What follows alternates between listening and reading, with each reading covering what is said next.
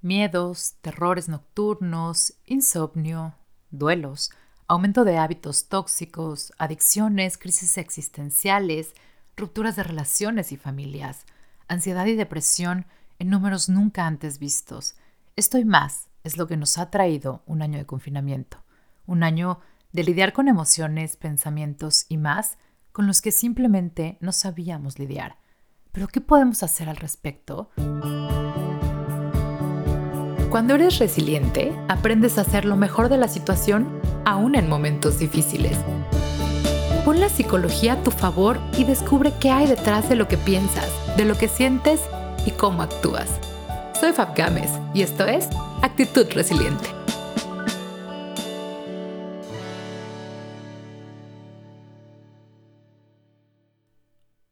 Hola resilientes, ¿cómo están? Bienvenidos al episodio 21. Esta semana estamos cumpliendo, aunque no lo crean, un año de confinamiento. Para algunos se les ha hecho muy rápido, para otros se nos ha hecho eterno. Hemos pasado por todo tipo de emociones, hemos aprendido a lidiar con situaciones que jamás nos imaginamos, pero la realidad de las cosas es que esto no acaba. La reina de las emociones dentro de todo esto del encierro y de la pandemia ha sido la incertidumbre y nos ha enseñado que los seres humanos manejamos muy mal la incertidumbre y nos ha forzado tener que manejarla mucho mejor. Lo que también es muy cierto es que esta parte de estar conviviendo todos en casa ha generado muchas crisis, ha generado incluso rupturas de familias, de parejas, de relaciones de amigos que solían ser roomies, en fin, ha traído lo mejor y lo peor de nosotros a flote. Hemos tenido que aprender a lidiar con muchas cosas que no veíamos venir y que seguramente nos va a seguir llevando a lidiar con cosas que tampoco alcanzamos a ver. Es por eso que he dedicado este episodio de hoy a una petición muy especial que me hacen, sobre todo quienes tienen hijos, quienes viven con familias más o menos de, varios integrantes en casa y que me dicen, es que llega un momento en el que ya no sé qué hacer. La desesperación nos gana, ya empiezan a ser más los malos ratos que los buenos ratos y estamos hasta cierto punto desesperados, cansados, hartos, porque ya no sabemos qué hacer, ya no sé qué decirle a mis hijos, ya no sé cómo lidiar con mi pareja, mis hijos seguramente ya no saben qué hacer conmigo tampoco, y la realidad es que todos, desde nuestra trinchera, tenemos toda la razón. Es por ello que me interesa que entendamos un poquito la perspectiva de todos, por lo que estamos pasando todos dentro de casa, cómo lo vemos, cómo lo sentimos, cómo lo estamos experimentando, para tratar de generar un poquito de empatía entre nosotros y entonces poder de una u otra manera fluir de mejor forma. Así que el día de hoy vamos a platicar acerca del confinamiento desde la perspectiva de los pequeños en casa, que te puedo casi asegurar que son quienes más lo están lamentando y ahorita te voy a explicar por qué. Desde el perfil también de los adolescentes, a quienes se les quitaron demasiadas cosas alrededor. Y por supuesto desde el perfil de los adultos, los que se supone que debemos mantenernos en cordura, en encontrar siempre cómo hacer lo mejor de la situación, pero que también tenemos que decirlo, a veces esta misma situación nos ha sobrepasado. Durante este confinamiento hemos aprendido a lidiar con pérdidas todos los días. Así sea el concepto de la pérdida de tiempo, pero hemos aprendido a lidiar con pérdidas todos los días. Es una ansiedad por estar viviendo en el futuro, que normalmente es como le conocemos vagamente a la ansiedad, es decir, se dice que ansiedad es vivir en el futuro y eso es lo que hemos hecho un año, estamos esperando a que esto acabe, esperando a que llegue la vacuna, esperando a que llegue la cura, esperando a que nos dejen salir y entonces eso nos ha generado demasiado estrés, demasiada ansiedad, demasiada depresión, nos toca el rol de la estabilidad y la cordura, porque eso es lo que de una u otra manera se nos exige dentro de la familia, pero es justo lo que no tenemos. Llegan días en que dices, ya no puedo más, que te encuentras que estás de malas, que estás irritable, que nada te sale bien, que no sabes por qué hasta físicamente pareces tener síntomas de que ando, ando, algo anda mal, pero realmente es este cansancio mental, es, es nuestra realidad que dentro de todo, la verdad es que no termina de acomodarnos y es suficientemente traumática para todos. Traemos digamos, un burnout, una sensación de ya haber llegado a nuestro límite, de estarnos adaptando todos los días a esta situación, dentro de este bombardeo de noticias, un día se dice una cosa, un día se dice otra, y eso realmente nos tiene cansados porque lo que creíamos o lo que considerábamos las satisfacciones de la vida antes es justo de lo que estamos careciendo ahorita y pues obviamente eso hace mucho más complicado llevar la situación como tal. Como todo también tiene su lado positivo, no vamos a decir que no. La verdad es que nos volvimos muy resilientes. Tocamos con todas nuestras emociones y aprendimos a sobrellevar situaciones que no pensábamos. Hemos valorado cosas que antes no valorábamos y hoy son parte esencial o pilar esencial de nuestra vida otra vez. También nos hemos vuelto súper flexibles para poder adaptarnos en el día a día, ahora sí que con lo que hay, hacerlo mejor. Y bueno, hemos sido muy creativos también para encontrar la manera de satisfacer estas necesidades que dábamos por hecho que estaban satisfechas. Nos cansamos, nos agotamos, llegó un momento en el que ya estábamos fastidiados y fue cuando empezamos a aceptar nuestro dolor, aceptar que ya no estamos bien, que ya estamos cansados, que ya esto nos estaba sobrepasando. Fuimos de pronto muy flexibles y nos empezó a importar muy poco la, la ley, el deber ser y demás y empezamos a romper reglas, porque ¿quién no ha visto a una persona además de las que se supone que se debería ver? ¿O quién no ha hecho algo que se supone que no se puede hacer, pero bueno, tantito? ¿Por qué? Porque empezamos a jugar con la flexibilidad de lo que eran nuestros propios valores. Este cansancio mental y esta fatiga de, noticias y de la situación actual empezó, a esto me refiero cuando digo que empezó a sacar lo peor de nosotros de una u otra manera. Y después, ya que seguramente viste a otra familia o si alcanzaste a hacer algo de lo que se supone no podemos hacer, entró la culpa. La culpa por haber fallado, por haber quebrantado tus propias reglas y entonces te empezaste a sentir mal. En fin, esto ha sido un sube y baja de emociones total.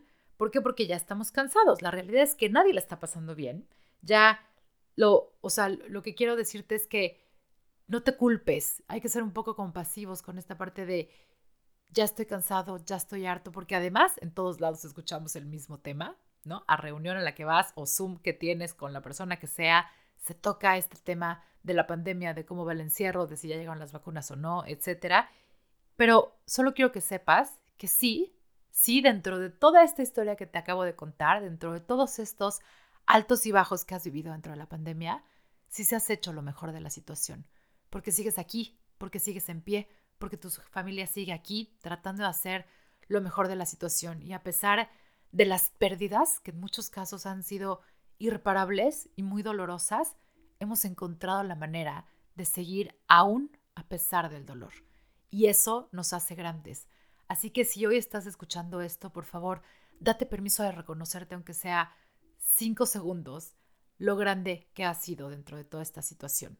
Que a lo mejor hay cosas que puedes hacer mejor, seguramente, y estoy segura que las vas a hacer mejor. Pero también date estos cinco segundos para reconocerte lo bien que lo has hecho, lo resiliente que has sido, lo bien que has trabajado alrededor de tu familia, de tus amigos, porque sigues aquí y porque sigues encontrando las herramientas que necesitas para hacer lo mejor de la situación. Y porque la teoría dice que cada vez falta menos, que el camino recorrido en teoría ya fue el mayor. Definitivamente este concepto de que ya falta menos es alentador, pero a la vez nos regresa a, pues sí que bueno que falte menos, pero yo qué hago con mi día a día, que sigue siendo un completo caos. Y por eso quiero recordarte, lo platicábamos en episodios anteriores, pero creo que es un buen momento para recordar que sea cual sea el problema que tienes enfrente, acuérdate que solo existen tres tipos de problemas. Hay solo tres categorías en donde caben ese problema en el que estás pensando ahorita. Así sea, no tengo quien va a ayudar a mi hijo con la tarea, o tengo un problema muy grave en la oficina, o tengo un problema de un familiar con muy mala salud o delicado. Todo lo que ves alrededor como un problema solo puede entrar dentro de alguna de estas tres categorías, que son los problemas reales que tienen solución y entonces vamos a trabajar por la solución. La segunda sería los problemas reales, pero cuya solución no está en tus manos. Y entonces vamos a trabajar con la emoción que me está generando esto. Lo que tengo que aprender a controlar o a lidiar con es esta emoción que me está generando el problema cuya solución no está en mis manos. Y el tercer tipo, la tercera categoría es los problemas que no son reales, que realmente los creo en mi mente, porque cuando le doy dos o tres vueltas más, me doy cuenta que no, no es tan grave, que ni siquiera a veces se puede definir como problema. Y entonces si ya llegué a esta categoría, es momento de desecharlo porque nada más me está estorbando y necesito enfocarme en todo lo demás. Así que ese sería el primer paso.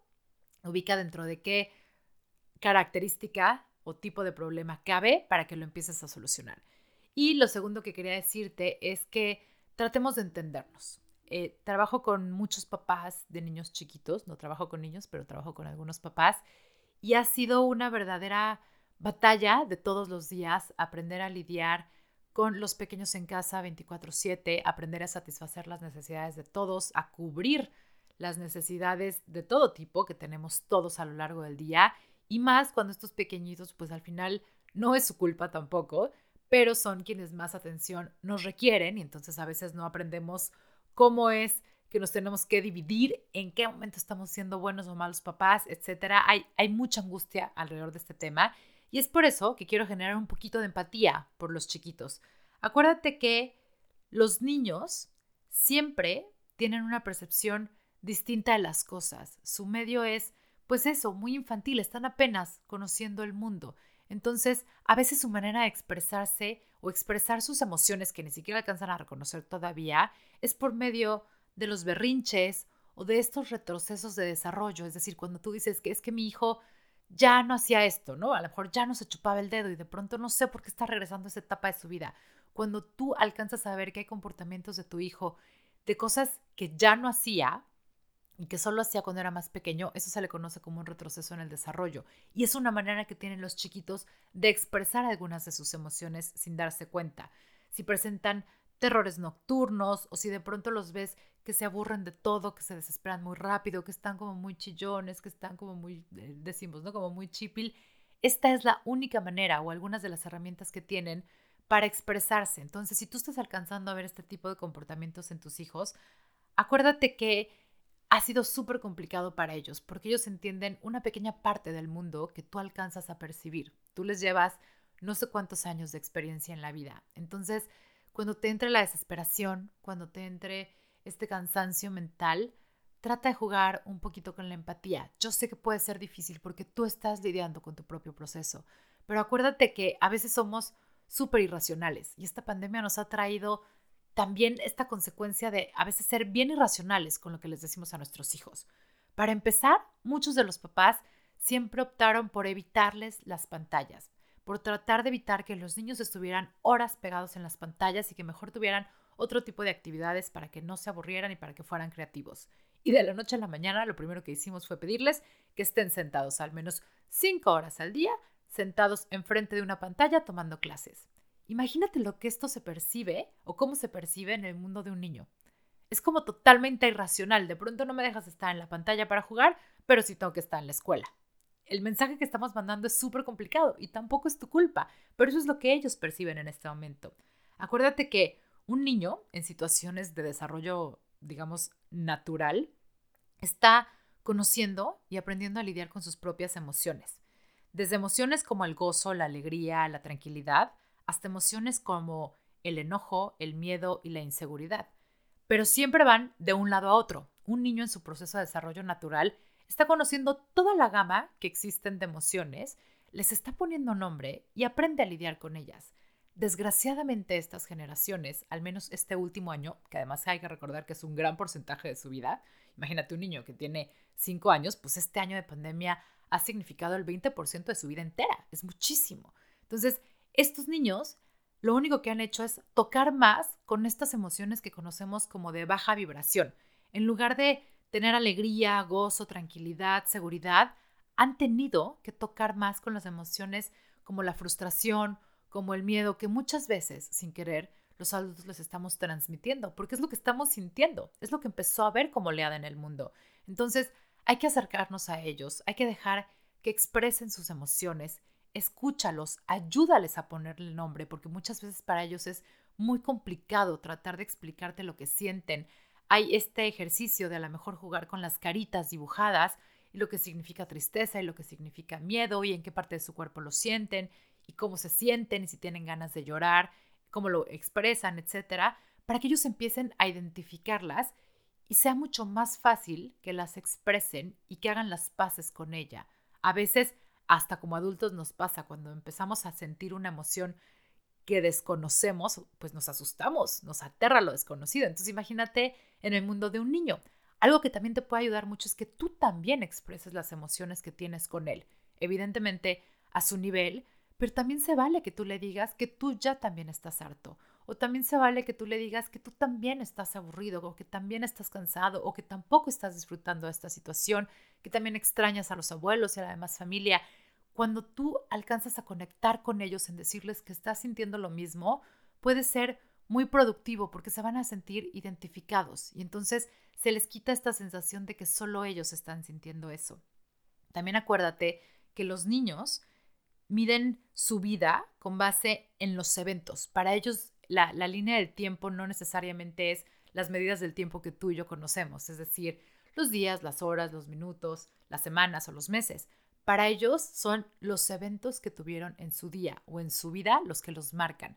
Entonces, esa fiesta de su amigo a la que querían ir y que se vuelve aspiracional, o esa experiencia de irse a la escuela y en la tarde tener una clase o una práctica de fútbol o de ballet o de eh, natación o de lo que sea, o en la noche llegar a cenar con mamá y papá, o el fin de semana ir a casa de los abuelos. Para ellos, estos son los eventos que marcan el tiempo en su vida y son justo los eventos que han perdido. Entonces también su concepción del tiempo se ve súper afectada porque se sienten perdidos. De pronto es como, como en una monotonía de todos los días pasa lo mismo. Entonces hay que procurar que primero tengan una rutina lo más establecida posible, eso es súper importante. Y segundo, tratar de marcarles momentos como de picos de satisfacción para que se puedan compensar un poco estos eventos que para ellos significaban eso, la marca del tiempo dentro de su existir. Ahora pasemos con los adolescentes. También tengo muchos papás de adolescentes que, bueno, están, como dicen ellos, que se jalan los pelos y que se los quieren jalar a sus hijos porque ya no saben qué hacer. Y lo primero que tengo que decirte es, ¿te acuerdas de la época en la que tú eras adolescente? Probablemente tu perspectiva sea muy distinta y seguro puedes estar pensando, yo no era así de apático o yo no era así de insoportable o de peladito o de no, no saben la cantidad de adjetivos que he escuchado en consulta. Pero la idea es que también tengas un poquito de empatía. Cuando tú eres adolescente, lo primero que estás buscando es identidad. El adolescente está en este sándwich entre ni es niño ni es adulto y su principal objetivo dentro de esta etapa de la vida es encontrar quién es, qué es lo que le gusta, qué es lo que quiere ser, en quién se está convirtiendo. Y para eso, parte esencial de su desarrollo es la parte social. Piénsalo, el adolescente no va a la escuela porque le guste. Al contrario, en tendencia, la edad adolescente es la edad en que más apatía se genera por la escuela, porque es lo que menos les interesa. Ellos asisten a la escuela por la parte de convivir, de conectar con los demás. ¿Y qué crees? Es lo único que les quitaron durante esta pandemia eso de lo que más necesitas y lo que más buscas en esta etapa es precisamente lo único que no tienes. Es como si se hubieran quedado con la parte no placentera de la escuela. Entonces imagínate el caos que esto genera en su mente. Entiendo que puede ser súper complicado, pero también acuérdate que para el adolescente, además de que tiene cambios hormonales que le generan cambios en su estado de ánimo, directamente nos vamos a lo biológico y a lo químico, Normalmente esto se compensa un poquito con la parte de actividad física, con la parte de estarse moviendo, por ejemplo, de salón a salón, de estar en la escuela, de estar conviviendo, de tener actividades de las cuales disfrutan porque por primera vez en su vida empiezan a elegir este tipo de actividades, saben a qué se apuntan y a qué no en la escuela, y eso no lo tienen. Entonces, hasta hormonalmente hay una carga de picos, ¿no? De, de ir y venir de estas hormonas que los tienen mal y a veces ni ellos mismos se reconocen. Ahora imagínate encerrados en casa conviviendo con sus papás, que es justo lo que no quieren hacer en esta etapa de la vida, o si tienen hermanos más pequeños, sin poder conectar con un novio o novia, que normalmente la emoción es los voy a ver en la escuela o lo voy a ver saliendo de la escuela, en fin, esta parte social que prácticamente mantiene al adolescente es lo único que no tienen. Entonces, ¿qué podemos hacer? Como papás, de un adolescente es importante primero que pongas atención porque esta es una edad en la que desgraciadamente, precisamente entre los cambios hormonales y la carencia de parte social, se pueden dar más casos de ansiedad y de depresión. Entonces hay que estar muy alertas, pero no ser invasivos, porque dentro de todo lo que el adolescente más necesita en este momento es su espacio. Y entiendo que en tema pues de las casas a lo mejor no tenemos el suficiente espacio como para que estén uno alejado del otro, pero tenemos que procurar que al menos el espacio mental se respete. Entonces, te propongo que te alíes con él y permítele su uso del teléfono más de lo normal. Acuérdate que el teléfono, aunque como papás a la mayoría les rechoca estar viendo a su adolescente en el teléfono, el teléfono hoy es un medio de contacto con esta sociedad. De una u otra manera es la, la forma en la que están saciando su necesidad de estar en contacto con la gente con la que se identifican, esas personas que les están ayudando a generar su propia identidad. Entonces, a lo mejor, déjate de pelear con que él esté tanto tiempo en estas redes sociales o dentro del teléfono, porque es lo único que tiene, es su manera de conectar, es el contacto que tiene con sus compañeros de clase. Trata de generar actividades con él, pero actividades en las que conectes y sobre todo al aire libre. Probablemente va a ser complicado porque, insisto, a veces los adolescentes lo último que quieren es pasar tiempo con sus papás, pero entonces trata de pensar qué le puede hacer sentido como para que le llame la atención una actividad contigo. A lo mejor una actividad al aire libre, algo donde hagan ejercicio en casa juntos, en fin, que se incluyan de una u otra manera uno en la rutina del otro. Traten también de dejarlo escuchar música más de lo normal. A veces como papás es clásica la escena en donde están hartos de estar escuchando la música del adolescente y a lo mejor con el debido respeto de volumen. La música en realidad tiene este poder de tranquilizarnos, tiene este poder de atención plena, de conectar con nosotros mismos, de relajarnos. Entonces, en este caso que el adolescente esté escuchando música además, a lo mejor es algo bueno, a lo mejor está siendo su medio de escape, entonces déjalo que lo viva así. Y también traten, y esto en general como familia, de cambiar los espacios que tienen para las diferentes actividades. Al final los horarios de todos siguen siendo hasta cierto punto de cumplir con, un, con una lista de actividades. Entonces, trata de que especialmente los adolescentes y los niños cambien de espacios, es decir, si van a estudiar, que estudien en cierto escritorio, en cierto lugar, y ese sea específicamente el lugar del estudio. Si van a comer, entonces que se trasladen a la cocina y que ese sea específicamente el lugar donde se cocina, donde se come y donde conviven. Si a lo mejor es momento de que van a leer o que van a hacer ejercicio, trate que sea en otro lugar. ¿Por qué? Porque mentalmente esto les ayuda mucho a estar cambiando de espacios, aunque sea dentro de la misma casa, pero cambiar un poquito la perspectiva y cambiar un poquito esta parte de, ok, ya estoy haciendo otra cosa. Es como mandarle la señal al cerebro de que ya estás haciendo otra cosa de que estás en otro escenario y eso puede ayudar muchísimo para bajar los niveles de ansiedad, especialmente en los adolescentes. Y finalmente, los adultos o los papás. Uf, qué carga. Pues sí, como te decía al principio, es lidiar con ser adulto, ¿no? Tener esta necesidad de dar contención, estructura y calma a todos los demás. Pero ¿qué crees? Que es justo lo que no tienes, porque tú también tienes malos ratos, porque tú también estás cansado y porque tú también a veces quisieras salir corriendo, nada más que es lo único que no podemos hacer. Así que trata de quitarte la culpa. Veo mucho esta tendencia de ver a papás con culpa por no dedicar suficiente tiempo a sus hijos. ¿Por qué?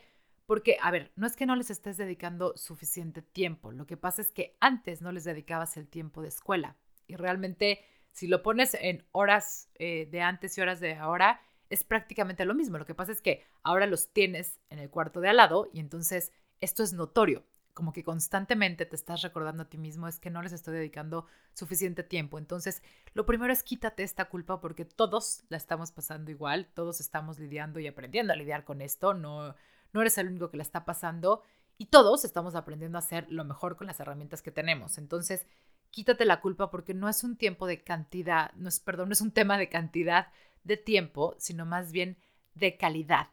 ¿Qué puedes hacer para mejorar esta calidad del tiempo con tus hijos?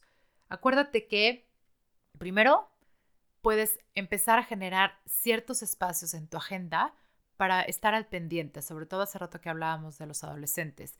Trata de tocar con tu adolescente a lo mejor cada par de horas para ver cómo está, aunque sea 5 o 10 minutos, para ver cómo está, para comer un snack con él, para tomarte un café, para encontrarte a lo mejor en, la cocina, etcétera, para ver cuál es su siguiente actividad, cómo se está sintiendo. Hay que estar al pendiente y esto es importante y no tienen que ser grandes periodos de tiempo, con que conectes con él, a lo mejor incluso por, por medio de un mensaje cómo vas, cómo estás, ya comiste, no comiste, etcétera, que trates de conectar con él y estar al pendiente. Deja de sacrificar tu vida y tus necesidades básicas, porque les juro que me he topado con papás que me dicen, por Dios que pasé ocho horas y no pude pararme al baño. ¿Por qué? Porque estoy lleno de actividades y o veo al niño o me pongo a la junta que tengo por teléfono y entonces, a ver, no puedes sacrificar tu vida como tampoco la sacrificabas en la oficina. Entonces, todo en su correcto lugar y todo en su correcta proporción.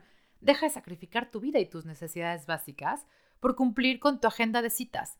No va a pasar nada si te tomas un par de minutos para tomar agua, para levantarte y estirar las piernas un poco, para ir a darle un beso a tu hijo, para asegurarte que ya se acabó la comida. En fin, trata de saciar estas necesidades tuyas, porque si no lo haces, se va acumulando esto y se transforma en estrés, se transforma en ansiedad, se transforma en caos. Entonces, aunque en ese momento no veas el valor que tiene, lo importante que es levantarte dos minutos, desconectarte, a lo mejor quitarte la sed, ¿no? Porque a veces el dolor de cabeza que traes es porque estás deshidratado o el cansancio que traes es porque te está faltando tantita luz, tantito respirar aire libre. Entonces, si te tomas esos minutos, puedes impactar muchísimo en tu desempeño. Piensa también qué reuniones de Zoom puedes cambiar por emails. Y eso es básico. Si una noche antes tú alcanzas a ver tu agenda, que seguramente está llenísima, y dices, ¿sabes qué? Escoge solo dos reuniones de Zoom que puedes cambiar por correos electrónicos y mándalos. Mándalos como una propuesta una noche anterior diciendo, oigan, esta reunión que tenemos de media hora, creo que se me está complicando muchísimo asistir, pero les propongo que, y genera la solución o el tema de, de la reunión de Zoom. Esto puede ayudar incluso a transmitir el mensaje dentro de la gente de la oficina, porque seguramente el hecho de que tú des pie a que se cancele esa reunión y mejor se resuelva lo que se iba a resolver por email, es una gran idea para muchos y muchos te lo van a agradecer. Entonces atrévete a tomar este pequeño paso de decir, bueno, a lo mejor puedo impactar positivamente la vida de otros colaboradores y también mejorar la calidad de vida de la gente que también la está pasando mal en casa. Y bueno, finalmente puedes buscar dinámicas de conexión con tus hijos, insisto, no es un tema de cantidad de tiempo, sino de calidad.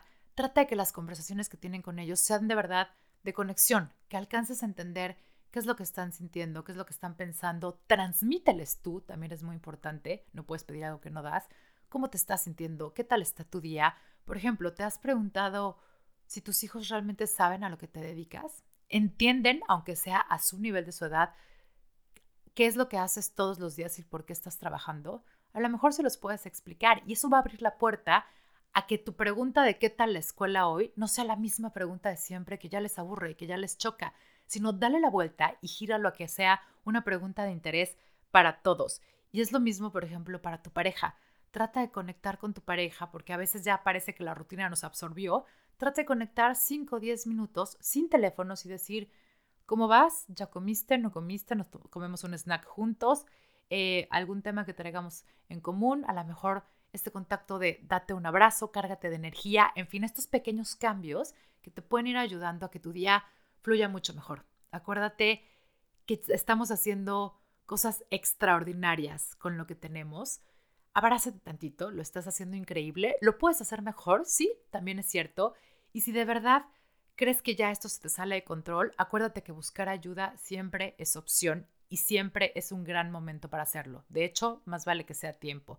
Así que acércate a un profesional, ya sea para los niños, ya sea para adolescentes, ya sea para adultos, pero no temas pedir ayuda porque a lo mejor es solo cuestión de levantar la mano y también delegar esta parte de decir, necesito ayuda porque yo ya no puedo tomar control de todo esto.